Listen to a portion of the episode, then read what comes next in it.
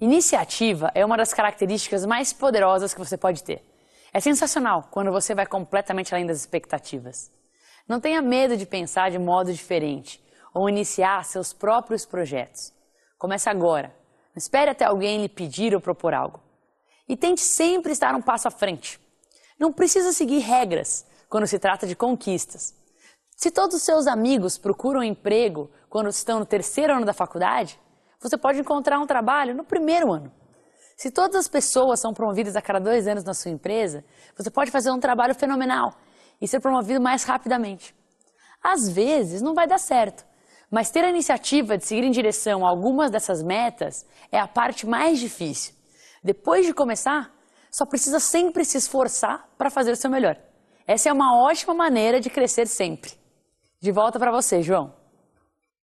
É isso mesmo, Bel. Aliás, o que você falou espelha a própria carreira do Daniel.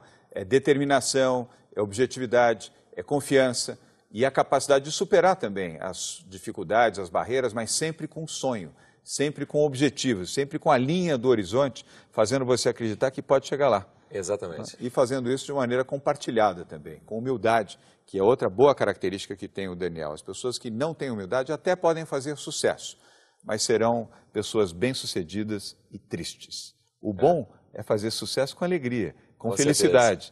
Aí é que você vive melhor e normalmente vive mais.